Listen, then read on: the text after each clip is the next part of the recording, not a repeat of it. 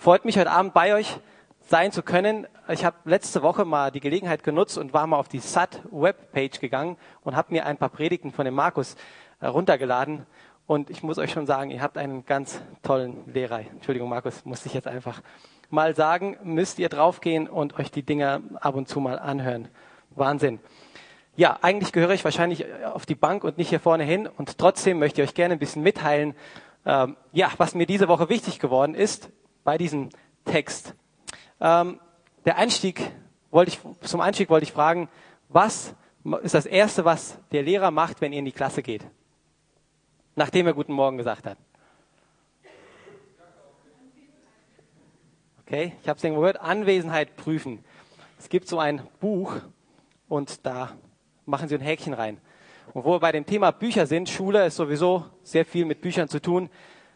Es geht heute um ein bestimmtes Buch. Und zwar ein Buch, das ist ein ziemlich krasses Buch. Äh, ich glaube, das Buch ist sogar noch wichtiger als die Bibel.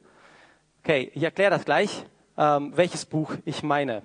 Und zwar möchte ich dazu am Anfang eine Bibelstelle lesen, die gar nicht so unser Text ist und trotzdem viel zu sagen hat.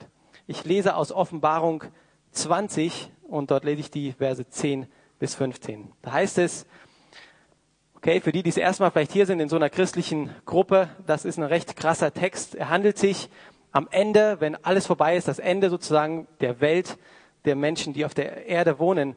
Und da heißt es folgendermaßen. Und der Teufel, der sie verführt hatte, wird in den Feuersee geworfen, den See, der mit brennendem Schwefel gefüllt ist, in dem sich schon das Tier und der falsche Prophet befinden. Dort werden sie für immer und ewig Tag und Nacht schreckliche Qualen erleiden. Also es geht hier um die Hölle, der Teufel wird da, dort reingeworfen. Äh, Im Gegensatz zu dem Glauben der meisten Leute vielleicht, dass der Teufel so der Mann da mit der äh, Gabel ist, der ist noch gar nicht in der Hölle und der will auch da gar nicht hin. Das ist ein Platz, den Gott für ihn und seine ja, Dämonen eigentlich bereitgestellt hat. Und der ist jetzt schon da. Ja, und dann äh, lesen wir in Vers 11, dann sah ich einen großen weißen Thron und sah, wie Erde und Himmel vor dem, der darauf saß, entflohen. Sie konnten seine Gegenwart nicht ertragen und verschwanden ohne Spur. Also eine Wahnsinnssituation hier. Erde und Himmel, also das Universum ist hier gemeint, äh, was ja Millionen von Lichtjahren entfernt ist, mit Millionen von Galaxien. Mit einem Hauch verschwinden sie. Die Erde verschwindet vor dem, der dort auf dem Thron sitzt.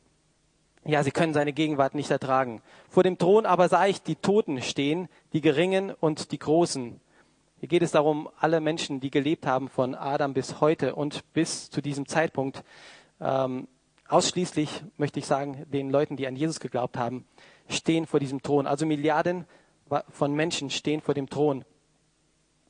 Und die Geringen und die Großen. Es wurden Bücher aufgeschlagen, in denen alle Taten aufgeschrieben sind. Und auf, aufgrund dieser Eintragungen wurden die Toten gerichtet. Das heißt, jeder, der dort ist, kommt dran und äh, es gibt ein Buch, wo alles drinsteht, was wir getan haben und die Sachen werden vorgelesen und ähm, werden dem Richter vorgelesen. Ja, und jeder bekam das Urteil, das seinen Taten entsprach. Und dann gleichzeitig wurde noch ein anderes Buch geöffnet, das Buch des Lebens. Also ich stelle mir diese, diesen Moment so richtig dramatisch vor. Ja, also dort ist dieser Richter, die Erde, alles vergeht und dann ähm, kommt so ein Buch, ja, so ein großes Buch das wird aufgeschlagen. Und dann kommt noch so ein Vers dazwischen. Auch das Meer gab seine Toten heraus, ebenso der Tod und das Totenreich. Jeder Einzelne bekam das Urteil, das seinen Taten entsprach. Schließlich wurde der Tod selbst in den Feuersee geworfen und sein ganzes Reich dazu. Der Feuersee ist der zweite Tod. Und dann ein ganz krasser Vers. Und wenn jemand nicht im Buch des Lebens eingetragen war, wurde er ebenfalls in den Feuersee geworfen. Also ein Buch, das deine und meine Ewigkeit schlussendlich für immer besiegelt. Entweder der Name steht drin oder er steht nicht drin. Was würde passieren, wenn ich jetzt plötzlich in eurer Klasse sitzen würde? Der Lehrer macht die Anwesenheit und hebt dann endlich den Kopf und guckt mich an und sagt, wer bist du? Ich sage meinen Namen, mein Alter. Sie guckt in dem Buch nach, ich bin nicht da. Und sie sagt, tut mir leid, Sie müssen hier raus. Ja, so stellt die Bibel uns das vor. Aber wo sind wir denn eigentlich? Wir sind im Lukas-Evangelium. Letzte Woche hat der Markus ja äh, darüber gesprochen, wie Jesus die sich 70 Jünger ausgesucht hat, nicht die zwölf engsten Jünger von ihm höchstwahrscheinlich, sondern 70 andere hat sie ausgesucht, hat sie ausgesandt wie Schafe unter die Wölfe. Ja, also die Jünger, die sollten rausgehen und sollten in jedes Dorf gehen, wo Jesus später einmal hinkommen wird und hat ihnen gesagt, hey Leute, dort wird es euch nicht immer ganz gut gehen, dass nicht jeder ist einverstanden damit, dass ihr in meinem Namen da irgendwo umherlauft und äh, mich anmeldet. Äh, bereitet euch darauf vor, dass es auch ähm, Widerstand geben wird. Und dann gehen die los. Und ja, heute geht es darum, was passiert, als sie zurückkommen. Ja, wir kommen jetzt auch gerade vom Missionsfeld zurück und die Gemeinde in Manderbach, die hat richtig drauf gewartet, auf unseren Bericht mal zu erzählen, was los ist. Und ähm, ich lese uns einfach mal den, Bibeltext mal vor aus Lukas 10. Ups, liegen bleiben. Lukas 10, und zwar lese ich da ab Vers 17. Ein recht krasser Bibeltext, als ich mich damit beschäftigt, beschäftigt habe. Und wir können auch nicht in alle Details gehen, aber ich hoffe, dass ihr ein paar Sachen mitnehmen und ich hoffe, dass ihr heute Abend hungrig hingekommen seid. Dass ihr euch zur Angewohnheit macht, wenn man irgendwo in äh, eine Gemeinde geht, dass man eine gewisse Erwartungshaltung mitbringt, dass Gott zu einem spricht. Ich lese 17 bis 24, Lukas 10. Die 70 aber kehrten mit Freuden zurück und sprachen, Herr, auch die Dämonen sind uns untertan in deinem Namen. Er sprach aber zu ihnen, ich schaute den Satan wie einen Blitz vom Himmel fallen. Siehe, ich gebe euch die Macht, auf Schlangen und Skorpione zu treten und über die ganze Kraft des Feindes, und nichts soll euch irgendwie schaden.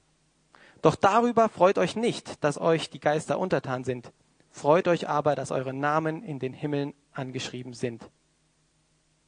In dieser Stunde frohlockte Jesus im Geist und sprach, ich preise dich, Vater, Herr des Himmels und der Erde, dass du dies vor Weisen und Verständigen verborgen hast und hast es Unmündigen geoffenbart. Ja, Vater, denn so war es wohlgefällig vor dir.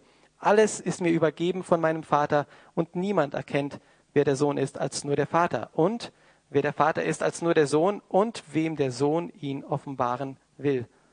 Und er wandte sich zu den Jüngern allein und sprach, Glückselig die Augen, die sehen, was ihr seht. Denn ich sage euch, dass viele Propheten und Könige begehrt haben, zu sehen, was ihr seht, und haben es nicht gesehen, und zu hören, was ihr hört, und haben es nicht gehört. Ich gebe euch einfach noch mal eine kurze Zusammenfassung in eigenen Worten, was wir gerade gelesen haben. Also die Jünger, die kehren mehr oder weniger erfolgreich von ihrer Missionsreise zurück.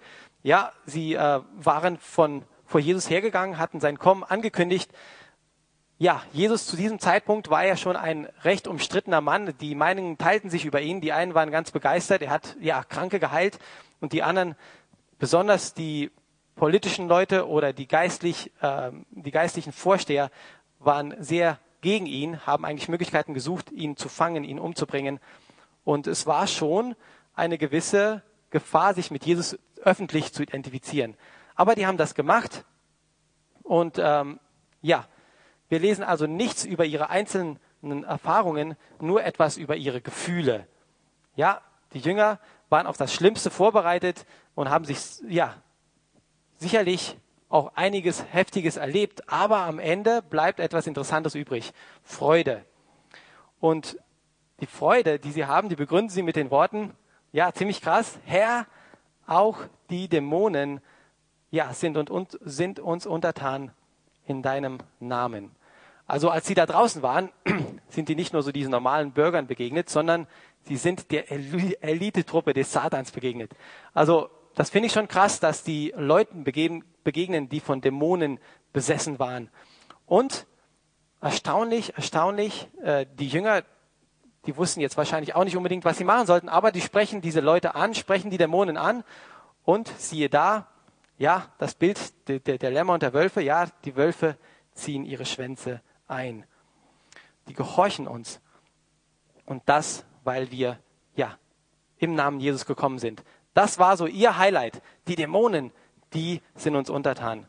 Und im Übrigen war das eine ganz, ganz neue Erfahrung zu diesem Zeitpunkt. Jesus führte seine Jünger gerade in einen neuen Bereich, in ein neues Thema in der Jüngerschaftsschule, und zwar in den Bereich der geistlichen Kampfführung. Und äh, da möchte ich nicht zu sehr darauf eingehen heute, nur ein kleines bisschen später. Ja, und jetzt kommt Jesus an der Reihe. Also das, sie kommen zurück und Herr, die Dämonen sind uns untertan. Und dann kommt Jesu Antwort, seine Einleitung zu diesem Thema der geistlichen Kampfführung. Das erste, was er sagt, Satan, ich sah Satan wie ein Blitz, ja, vom Himmel fallen. Und da habe ich gedacht, was? Den Satan wie vom ein Blitz vom Himmel fallen? Von welchem Zeitpunkt spricht er da? Ist, hat er das gerade gesehen, als die Jünger da draußen waren? Oder war es ja am Anfang, als Satan gesündigt hat und Gott ihn aus dem Himmel geworfen hat? Oder ist es am Ende, als ähm, ja, Satan und Michael, der Erzengel, im, im Himmel diesen ja, großen Kampf haben und der Satan runtergeworfen wird? Und ich muss euch ehrlich sagen, ich weiß es nicht. Ich habe äh, zehn Kommentare gelesen, die haben alle zehn verschiedene Meinungen. Es ist auch recht egal. Es geht, glaube ich, in diesem Text darum, dass Satan irgendwo eine sehr große Niederlage gelitten hat. Okay, das war der erste Punkt. Jesus sagt den Jüngern, hey, Satan ist nicht mehr das, was er einmal war. Und dann erklärt er den Jüngern Folgendes. Er sagt ihnen den Grund, warum sie eigentlich mit den Dämonen so erfolgreich waren. Er sagt, siehe, ich gebe euch die Macht, auf Schlangen und Skorpione zu treten und über die ganze Kraft des Feindes und nichts soll euch irgendwie schaden. Ja, Schlangen und Skorpione, das sind so der Satan und die Dämonen. Das ist einfach so ein Bild für die, die öfters, das öfters mal in der Bibel gebraucht wird. Und Jesus sagt ihnen, ja, mehr oder weniger, hey, ich wollte euch nur sagen, ich habe euch un, unangreifbar gemacht für Satan und seine Dämonen. Und ähm, das ist schon etwas Unwahrscheinliches, denn Satan war ja vorher der Herr von diesen Jüngern. Gell? Die sind ja erst durch Jesus irgendwie äh, zum Glauben gekommen und jetzt haben die plötzlich Macht über den, der sie vorher so lange unterdrückt hat. Und das war definitiv eine neue Ära in, äh, in dem Leben der Jünger, in der Geschichte des Volkes Israel, äh, die hier begonnen worden ist. Und ähm, ja, also Jesus sagt ihnen, warum das alles so ist. Und dann sagt er ihnen noch etwas Interessantes. Obwohl diese neue Erkenntnis die Jünger so begeistert hat, sagt Jesus ihnen, dass es eine Quelle von viel größerer Freude gibt. Und was war die Quelle?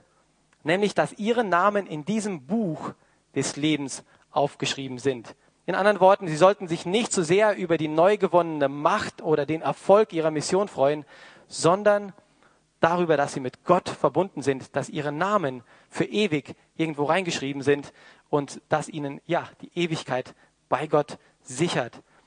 Und äh, anschließend, ja, sagt Jesus ein ganz spontanes Dankgebet. Ist echt cool. Also Jesus äh, erlebt das hier. Er sagt, er spricht zu den Jüngern und dann einfach so fängt er an, Gott, ich preise dich. Ja, er, er, er, er geht in ein spontanes Dankgebet über und ähm, ja, preist Gott dafür, dass er unmündige Menschen dafür gebraucht hat, das zu tun. Ja, unmündig, da kommen wir gleich noch darauf zu sprechen.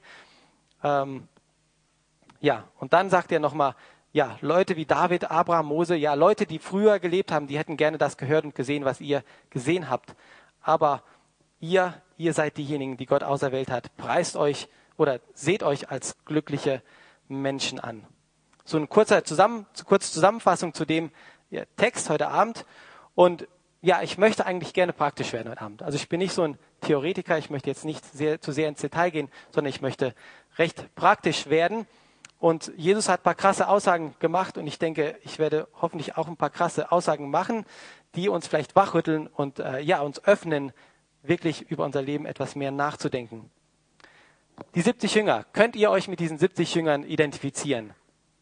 Ähm, Markus sagte schon bei äh, letzte Woche, dass die Zahl 70 nicht von ungefähr ist. Das hat irgendetwas damit zu tun, dass äh, Gott damit auch zeigen will, hey, die ganze Gemeinde ist in diesen Auftrag, diesen Missionsauftrag irgendwie mit eingebunden. Und ähm, ja, dieser Missionsauftrag ist ja nicht im Zusammenhang mit dem, was wir gerade tun. Ja, unsere Rollen im Leben wechseln ständig von Schüler, Student. Ja, man fängt irgendwo eine Ausbildung an oder man arbeitet oder was auch immer irgendwo eine Beschäftigung ist. Ähm, der Auftrag der hängt nicht von den Umständen ab. Es ist der gleiche äh, Auftrag, mehr oder weniger, den die Jünger damals gekriegt haben. Die haben damals Jesus angemeldet und jetzt wissen wir schon wesentlich mehr über Jesus und unser Auftrag ist etwas ausgedehnter und trotzdem können wir es sagen, ja, da kann ich mich schon mit den 70 irgendwie ähm, identifizieren. Äh, die Jünger hatten den Auftrag, sich öffentlich öffentlich mit dieser Botschaft oder mit diesem Jesus zu identifizieren. Ja, da komme ich später darauf zu sprechen, warum fällt uns das eigentlich so schwer, dass wir uns öffentlich mit ihm identifizieren. Und ja, vielleicht ein, ein äh, weiterer Bereich, ja, wo wir uns mit den Jüngeren, Jüngern identifizieren äh, können, sie waren im Namen Jesus unterwegs. Und da sagst du, sagst du vielleicht, hey, Moment mal, also ich bin jetzt nicht im Namen Jesus unterwegs. Vielleicht ab und zu mal bete ich mal und am Ende sage ich, ja, wie die Amerikaner, in Jesus' Name, ja, im, im Namen Jesus. Ich bete im Namen Jesus. Aber ansonsten bin ich wirklich im Namen Jesus unterwegs. Ähm, ich möchte euch einen Bibelvers vorlesen aus Kolosser 3, Vers 17. Ein sehr krasser Bibelvers. Da heißt es, doch alles, was ihr tut, und sagt, tut und sagt, sollt ihr im Namen des Herrn Jesus tun und durch ihn Gott dem Vater danken. Alles, was ihr tut und sagt, sollen wir eigentlich im Namen Jesu tun. Dazu zählt Spülen, dazu äh, ja, zählt Internetsurfen, dazu zählt Klausurschreiben, dazu zählt Autofahren, dazu zählt Fernsehgucken und ihr merkt schon, vielleicht hilft uns dieser Werfen, wäre es manchmal äh, Nein zu Dingen zu sagen, die wir ja wahrscheinlich, höchstwahrscheinlich auf gar keinen Fall tun würden, wenn zum einen Jesus da wäre und zum anderen, wenn wir jetzt so seine Unterschrift darunter setzen sollten. Ja, alles, was ihr tut oder sagt, sollt ihr im Namen des Herrn Jesus tun. Also eine weitere Sache, die uns mit den 70 Jüngern verbindet. Und eine weitere Sache, die ich finde, die uns mit den 70 Jüngern verbindet, ist dieses Wort, was Jesus, wie Jesus sie beschreibt. Er nennt sie Unmündige.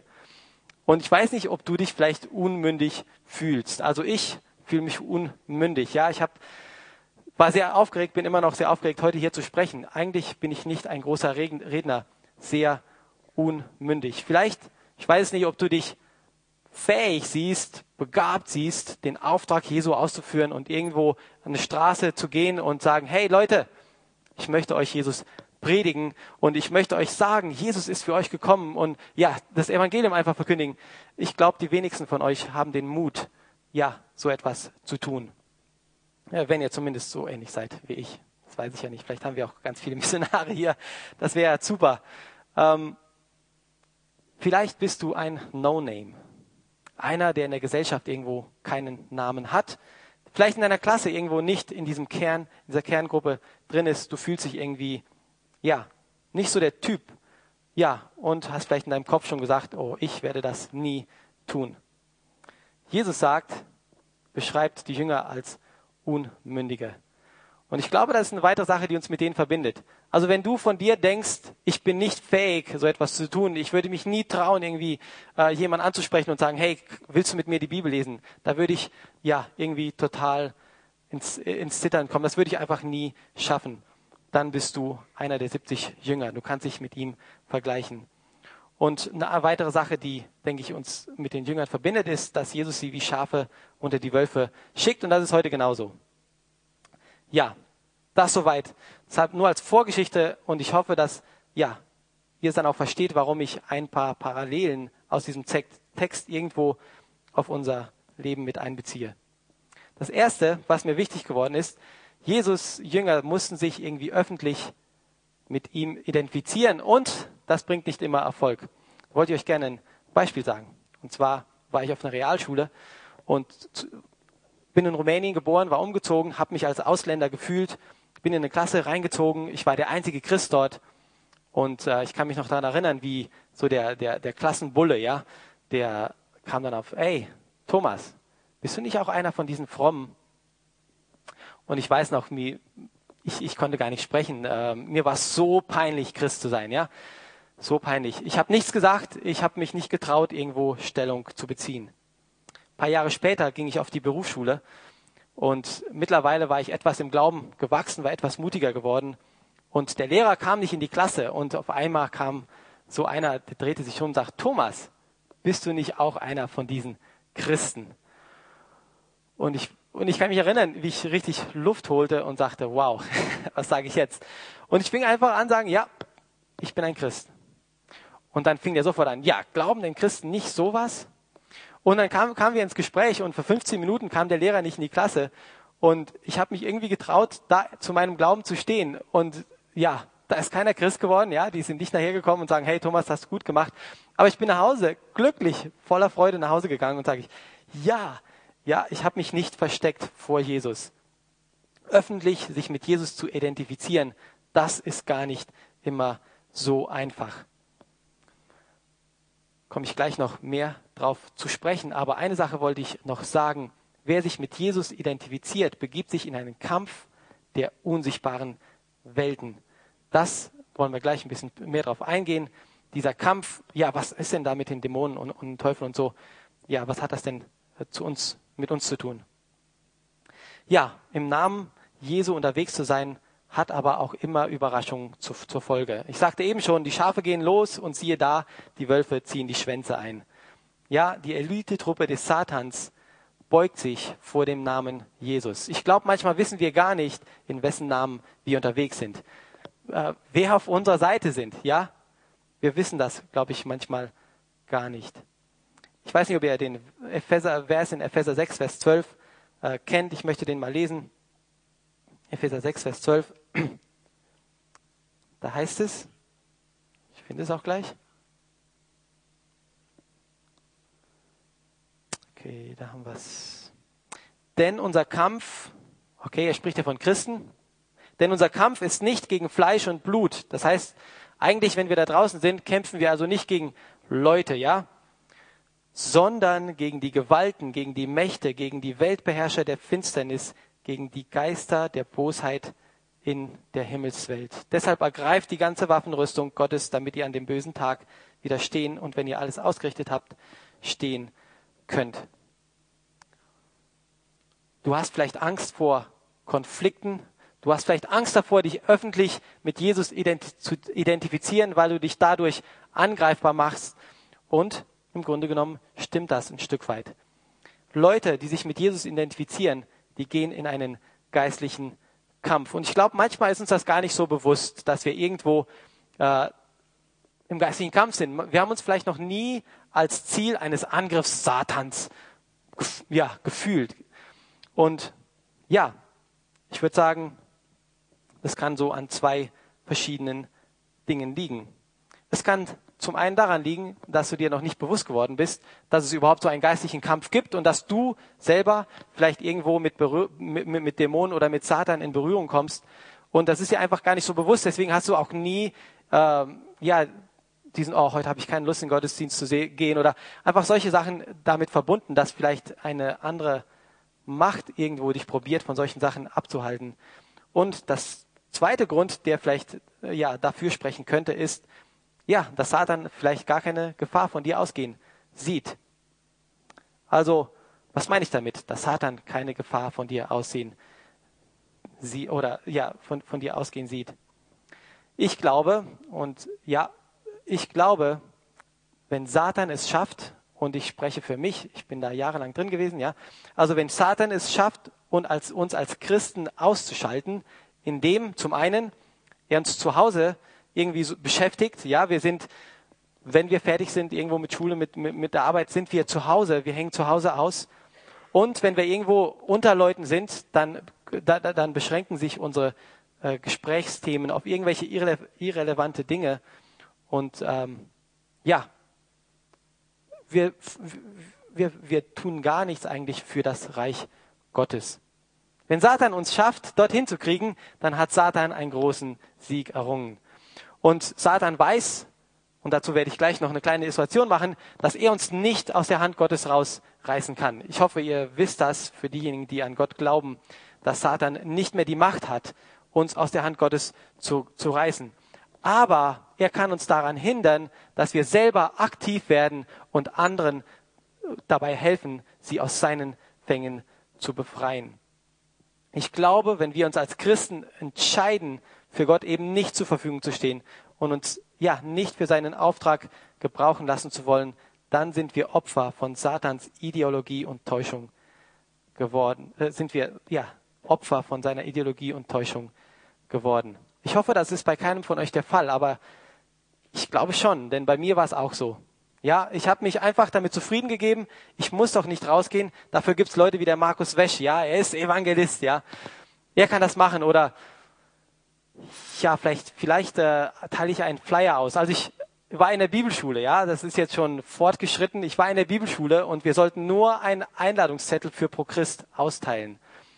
Und ich habe mich nicht getraut. Wir waren in, äh, in einer Stadt in Ostdeutschland und Leute gingen an mir vorbei und ich habe mich nicht getraut, denen einen Zettel raus, ja, auszuhändigen und sagen, hey, kann ich Ihnen das geben? Ich habe mich einfach nicht getraut und ich kann mich erinnern, den einzigen Zettel, den ich an diesem Tag ausgeteilt habe, das war an einem Stand, da war so ein, ja, hatte ein, ein Mann da seine so, so Pullover ausgehängt, so mitten auf der Straße. Und ich bin dann durchgegangen und habe mir einen ausgesucht, der nachher gar nicht gepasst hat. Und als ich es dann bezahlt habe mit dem Geld, habe ich gesagt, darf ich Ihnen das geben? Und so bin ich dann wieder zurückgegangen und ja, die anderen Bibelschüler haben alle berichtet, dass sie hunderte von Zettel verteilt hatten und ich habe mich nicht getraut. Ich glaube, wenn Satan uns dahin kriegt, dass wir denken, oh, ich kann das nicht und ich werde mich das niemals trauen, dann hat er einen großen Sieg errungen. Gott sei Dank, Gott war geduldig mit mir und ich habe von dieser Situation gelernt. Aber ich denke, es ist wichtig, dass wir uns mit dem Gedanken beschäftigen. Wenn ihr euch jetzt fragen würdet, würdet, möchtet ihr Gott dienen? Ich würde sagen, vielleicht 70, 80 Prozent der Leute würden sagen, ja, gerne. Ähm, und wenn ich euch dann fragen würde, was würdet ihr tatsächlich für Gott tun? Wenn Gott jetzt sagen würde, zu dir sagen würde, hey, ich möchte, dass du dein Studium abbrichst, ich möchte, dass du morgen nach China gehst, die Sprache lernt und, und ähm, ja, dort das Evangelium verkündest, würdest du das machen? braucht ihr jetzt nicht zu antworten, ich gebe euch nur ein bisschen Zeit nachzudenken. Wenn Gott dir sagen würde, hey, das Mädel da drüben in der Klasse, was immer so abseits sitzt, warum triffst du dich nicht mit dem? Geh mal zu ihr und frag, ob sie vielleicht mal mit dir Bibel lesen möchte. Wenn Gott so das dir zuflüstern würde, ja, würdest du das tun?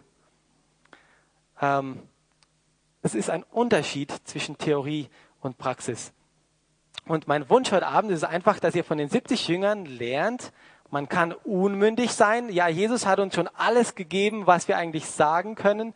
Und wenn ihr euch traut, das zu tun, dann werdet ihr wahre Freude erleben. Dann werdet ihr erleben, wie Dinge passieren, die total überraschend sind, wie bei diesen Jüngern. Hey, die, die Dämonen waren uns untertan. Und vielleicht denkt ihr, ach, ich bin zu angreifbar. Ich traue mich das nicht. Äh, wer weiß, was mir alles passieren kann. Ich möchte euch heute eine kleine Illustration zeigen. Ich lege das mal hier rüber. Warum ihr eigentlich keine Angst haben braucht. Ja, für die, die keine Christen sind, ähm, die werden das vielleicht nicht so gut verstehen. Ich hoffe, dass es aber für die anderen sehr viel Sinn macht. Ja, ich habe also hier vier Boxen. Ja, da steht überall was drauf. Ähm, ja, ich hätte, ich lege die einfach mal hier runter. Ja, also da ist einmal Gott, ist einmal Jesus drauf und äh, hier ist ich. Ich hätte auch Markus schreiben können, aber ich kriege den so schlecht da rein. Und ähm, hier ist Jesus. Also es ist keine Tupperware. Letztes Mal habe ich gesagt, es ist Tupperware. Und da kam eine Frau nachher, Thomas, das kannst du nicht machen. Beim Roller gibt es keine Tupperware. Ja, also Plastikboxen, okay? Keine Tupperware. Ähm, es gibt einen sehr, sehr krassen Vers in der Bibel. Und zwar steht er in Johannes 14, Vers 20. Da beschreibt Jesus, wie er, wie Gott uns als Christen sieht. Und da heißt es, wenn dieser Tag kommt, ja, also wenn, wenn der Heilige Geist kommt, werdet ihr erkennen, dass ich in meinem Vater bin. Ja, also hier haben wir Gott. Jesus ist da drin, ja, dass ich in meinem Vater bin und ihr in mir seid. Okay, ich bin da drin und ich in euch. Jesus da drin. Ja, dann machen wir jetzt den Deckel drauf, die Stelle, ihr seid versiegelt mit dem Heiligen Geist. So, seht ihr euch da drin? Wo seid ihr? Okay, wenn euch jemand angreifen möchte, okay, ich habe jetzt kein äh, Gummiband oder irgendwas mitgebracht, um mir drauf zu schießen. Wenn jemand angreifen würde, wen würde er treffen?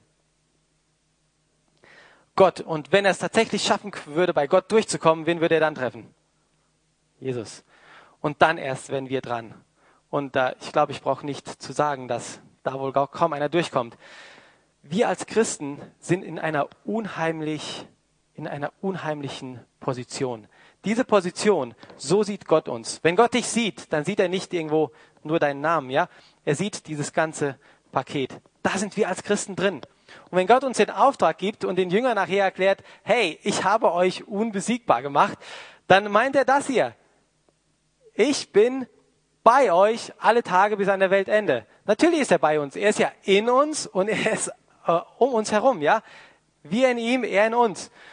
Und wenn Jesus uns den Auftrag gibt, dann gibt er uns auch die Kraft dazu, diesen Auftrag auszuführen.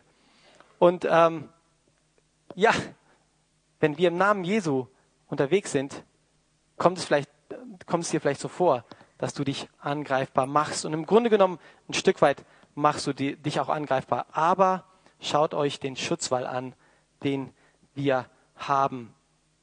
Ähm, das ist übrigens das gleiche wie dein Name ist im Buch des Lebens geschrieben. Das Buch des Lebens ist nichts anderes als die Namen all, äh, enthält nichts anderes als die Namen all derer, die in Jesus sind und wo Jesus in ihnen ist. Das ist nichts anderes. Und die Frage heute Abend, eine der Fragen heute Abend ist, ist dein Name in diesem Buch drin? Bist du eine Person, die so aussieht? Ja, da kommen wir später noch zu, aber ich hoffe, dass jeder von euch die Gewissheit hat und wenn nicht, wäre es sehr schade, wenn ihr heute Abend nach Hause gehen müsstest, ohne, äh, ohne diese Antwort zu haben. Ja, okay, ich gehe mal ein Stück weit weiter in dem Text.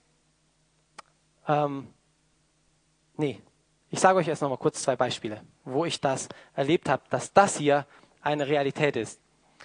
Zum einen war ich ein junger Christ, ich war erst 17 und da kam damals meine Freundin, jetzt meine Frau auf mich zu und sagt, hey Thomas, ich hätte da jemand, würdest du nicht mit ihm äh, irgendwie so einen Jüngerschaftskurs machen? Ich dachte so, was? Was für ein Ding? Ich mit jemandem mich zusammensetzen und in der Bibel lesen? Ja, geh doch und frag den mal. Ja, diese Frage. Geh doch und frag ihn mal, ob er nicht mit dir die Bibel lesen möchte. Und diese Person, ich sage jetzt nicht seinen Namen, einige kennen ihn, er war gerade, er ist Christ geworden auf dem Zeltlager und äh, ich musste ihn jetzt fragen, sollte ihn fragen, ob er mit mir die Bibel liest. Naja, ich habe es mir dann überlegt und habe mich getraut, ihn anzusprechen und er sagte, ja, gerne würde ich das machen. Da dachte ich, okay, ähm, ja, wie geht es jetzt weiter? Was kann, mich, kann ich ihm überhaupt beibringen? Ich kann ja selber nichts. Und dann hatten wir halt so ein äh, Buch äh, als Vorlage genommen. Naja, und dann kam ich zu ihm und das Erste, was er machte, sagte, Thomas, ich möchte dir das hier geben. Und ich guckte mir das an, das sechste Buch Mose. Was ist das? Und dann war das eine Satansbibel. Ja, und ich sagte, ähm, okay. Sagt er, ja, ich war vorher mit einem Jungen in Verbindung, bevor ich Jesus angenommen habe und ähm, habe mir das angeguckt. Ja, also ich habe mir schon überlegt, ob ich in diesen Satanskult mit eintrete. Er hat mir schon mal eine Bibel gegeben und äh, ich glaube, jetzt brauche ich die nicht mehr. Ich, ich gebe sie mal dir. Ja, erstmal Luft angehalten. Was mache ich mit diesem Ding? Ja, aber in Jesus sind wir geborgen. Der Sönke, oh, jetzt habe ich noch gedacht. Oh, Entschuldigung, Sönke, falls du die CD jemals hörst. Ähm, ja, er wurde rausgeholt aus der Gefangenschaft des Satans und er hat ihn hier reingestellt, für immer, für immer geborgen. Er brauchte keine Angst mehr vor diesem Buch zu haben, das er sich vorher angeguckt hat. Ich glaube, er wäre nicht dagegen, dass ich seinen Namen nehme. Okay. Eine zweite Sache, die habe ich erst kürzlich erlebt, da waren wir in BM, so heißt die kleine Insel, äh, Trauminsel übrigens, äh, wo wir wohnen, jetzt in Papua-Neuguinea. Und da kommt ein Mann und sagt, Thomas. Und er schreit mich richtig an und sagt, und heute packst du deine Sachen und heute gehst du nach Hause. Mir reicht es. Einmal hast du mein Vertrauen gebrochen und ich werde dir nicht mehr vertrauen. Hau ab. Und dieser Mann war der Häuptling oder einer der Häuptlinge der Insel.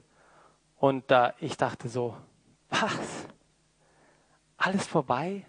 Was habe ich getan? Ja, ich hatte nichts Schlimmes gemacht. Ja, ich hatte ein Kind losgeschickt, um ihm Bescheid zu sagen, das Boot geht los. Das Kind, kam zurück und sagt, keine Angst, der geht morgen mit einem anderen Boot. Und äh, später kriegte ich raus, ja, die hatten das irgendwie, wollten nicht, dass der mit uns mitfährt und so weiter. Auf jeden Fall wollte er uns da von der Insel schmeißen. Und mir, mir, mir rutscht das Herz in die Hose. Ich wusste so sicher, dass Gott wollte, dass wir auf die Insel gehen, dass wir diesen Leuten das Evangelium sagen. Aber jetzt kam jemand und sagte, nee, ist alles vorbei. und ich konnte nicht mehr arbeiten. Ich war alleine auf der Insel, ja, mein Partner war gar nicht da. Ich ging ins Haus, habe gezittert, habe gebetet, sagte Herr, pff, ich dachte eigentlich, äh, du wolltest, dass wir hier sind. Äh, jetzt seh zu, wie du uns hier wieder rauskriegst, ja. Und dann erinnerte Gott mich an dieses, an, an die Plastikschüsseln, ja. Und er sagt mir, keine Angst, ich habe alles in der Hand. Stellte sich heraus, dass äh, der Mann sich vertan hatte und kam und hat dann ein Hühnchen geschlachtet und sich entschuldigt und so weiter. Ja, aber es ist, ist ein Kampf, ja, es ist ein Kampf. Es ist nicht so, dass wir da irgendwo, dass alles nur in Ordnung und alles gut geht. Es ist ein Kampf, aber wir sind geborgen in Christus Jesus. Und jemand sagte mal, ein gottgefälliges Leben ist durch seine vielen Konflikte mit der Sünde gekennzeichnet. Und ähm, ja, ich hoffe, dass du keine Angst oder dass deine Angst nicht Grund genug ist, dich davon abzuhalten, den Auftrag Jesu auszuführen. Ähm, denn wir sind auf der Seite des Siegers. Ja, und dann fand ich noch eine Ecke ziemlich krass in diesem Text, ähm, als Jesus da in dieses spontane Dankgebet ausbricht. Ähm, nichts bereitet Jesus größere Freude und gibt dir mehr Ehre, als wenn du dich öffentlich zu ihm stellst und das tust, was er dir aufgetragen hat.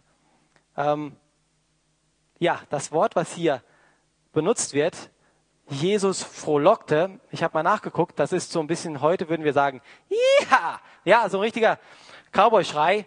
Jesus frohlockte. Worüber frohlockte er so sehr? Dass Gott diese Unmündigen gebraucht hat, ja, ihnen gezeigt hat, ja, dass Gott sein Reich baut, dass Satan nicht mehr die Macht hat. Ähm, ja, und, und, und Jesus frohlockte und gibt seinen Emotionen freien Lauf.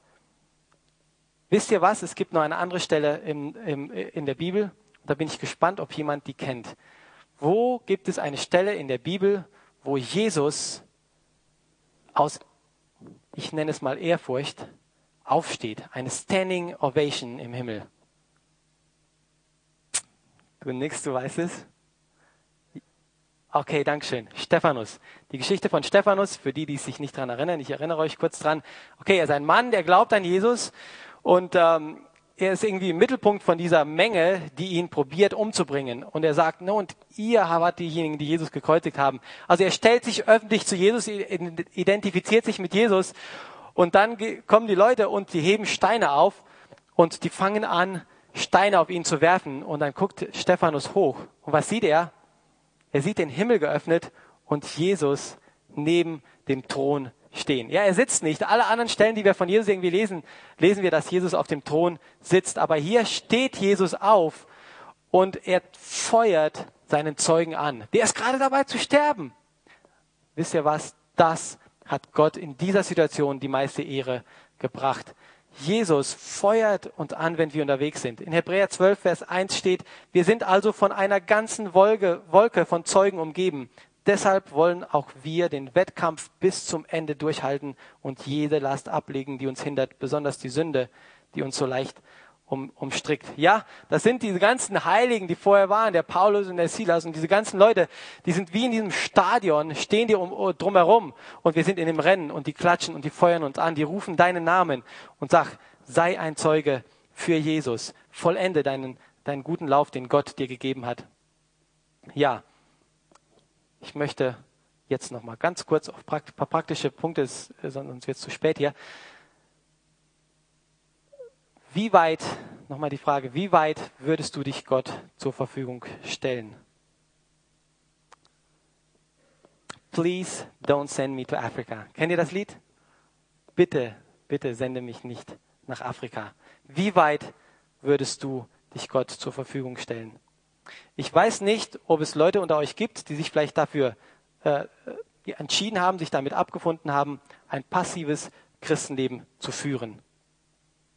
Ja, also ich werde definitiv nirgendwo vollzeitig in den Dienst äh, ja, für den Herrn eintreten, eventuell vielleicht mal irgendwo mitarbeiten, aber das eigentlich auch nicht. Also ich möchte auch nicht in der Jungschar mitarbeiten. Ich möchte ein passives Christenleben führen. Ich weiß nicht, was es bedarf, um die aus dieser für einen Christen eigentlich sehr, sehr tragischen Situation wieder wachzurütteln und dir Mut zu machen, dich mit und für Christus einzusetzen. ähm, ja, vielleicht kann heute Abend dich ein bisschen das Buch des Lebens neu dazu motivieren. Das Buch, an dem sich deine und ja, das Schicksal, dein Schicksal und das Schicksal von deinen Freunden um dich herum entscheidet. Entscheidet ja? Die 70 sollten sich darüber freuen, dass ihr Name darin aufgeschrieben war. Ist dein Name aufgeschrieben? Bist du dir sicher? Bist du dir sicher, dass der Name deines Nachbarn darin aufgeschrieben ist? Und wenn nicht, was tust du dafür, dass sein Name dort reinkommt, dass er das weiß? Ja, eine kleine Zusammenfassung. Bist du vielleicht mit Dingen in deinem Leben beschäftigt, die du nicht mit dem Namen Jesu verbinden kannst? Wenn ja, dann ist das vergeudete und vielleicht sogar sehr schädlich, eine sehr schädliche ja, Zeit für dich als Christen. Eine zweite Sache. Jesus hat uns einfache Menschen auf, ausgesucht, um seinen Auftrag durchzuführen und hat uns hervorragend damit oder dafür ausgerüstet. Falls du Angst hast, dich für Jesus angreifbar zu machen, sei von den vielen Menschen ermutigt, die vor uns gegangen sind und jetzt begeistert von, der, von den Zus oder dich jetzt begeistert von den Zuschauerrängen anfeuern. Und die größte Ermutigung, die ihr hoffentlich heute Abend mitnehmt, ist das, was Jesus seinen Jüngern gesagt hat. Eure Namen sind im Himmel geschrieben. Könnt ihr euch vorstellen, wenn die Anwesenheitsliste im Himmel vorgelesen wird? ja, Gerd Müller und so weiter. Und irgendwann mal dröhnt dieser Name durch den Himmel, Markus Wesch. Und dann kann ich mir den Markus vorstellen, wie er aufspringt. Ja, anwesend, ja. Könnt ihr euch das vorstellen? Und wie schade wäre es, weil wenn aus einfach aus Angst oder irgendwo aus sich als unmündig zu fühlen, wenn unsere Nachbarn, unsere Freunde, die noch nicht Christen sind, ja, dieses Vorrecht nicht haben werden, sondern wir sie einmal angucken müssen und sagen, sorry, ich habe mich nicht getraut. Ja, und für diejenigen, die vielleicht noch Zweifel haben, ob über ihr Name überhaupt schon mal in diesem Buch ja, des Lebens drin aufgeschrieben ist oder nicht, wenn auch nur der leiseste Hauch ist, ich würde euch wünschen, heute Abend nicht vorzugehen, bevor ihr diese Gewissheit habt, ja. Also könnt gerne hier irgendjemand ansprechen, Markus ansprechen, mich ansprechen. Ja, ich würde euch wünschen, mit dieser Gewissheit heute Abend nach Hause zu gehen, dass eure Namen da sind. Und würde euch ermutigen, nächste Woche einfach es mal zu wagen. Es mal zu wagen, jemanden, einen, nur eine Person, nimm euch eine Person vor, anzusprechen. Hey, kennst du Jesus? Und es Gott überlassen, was dann passiert.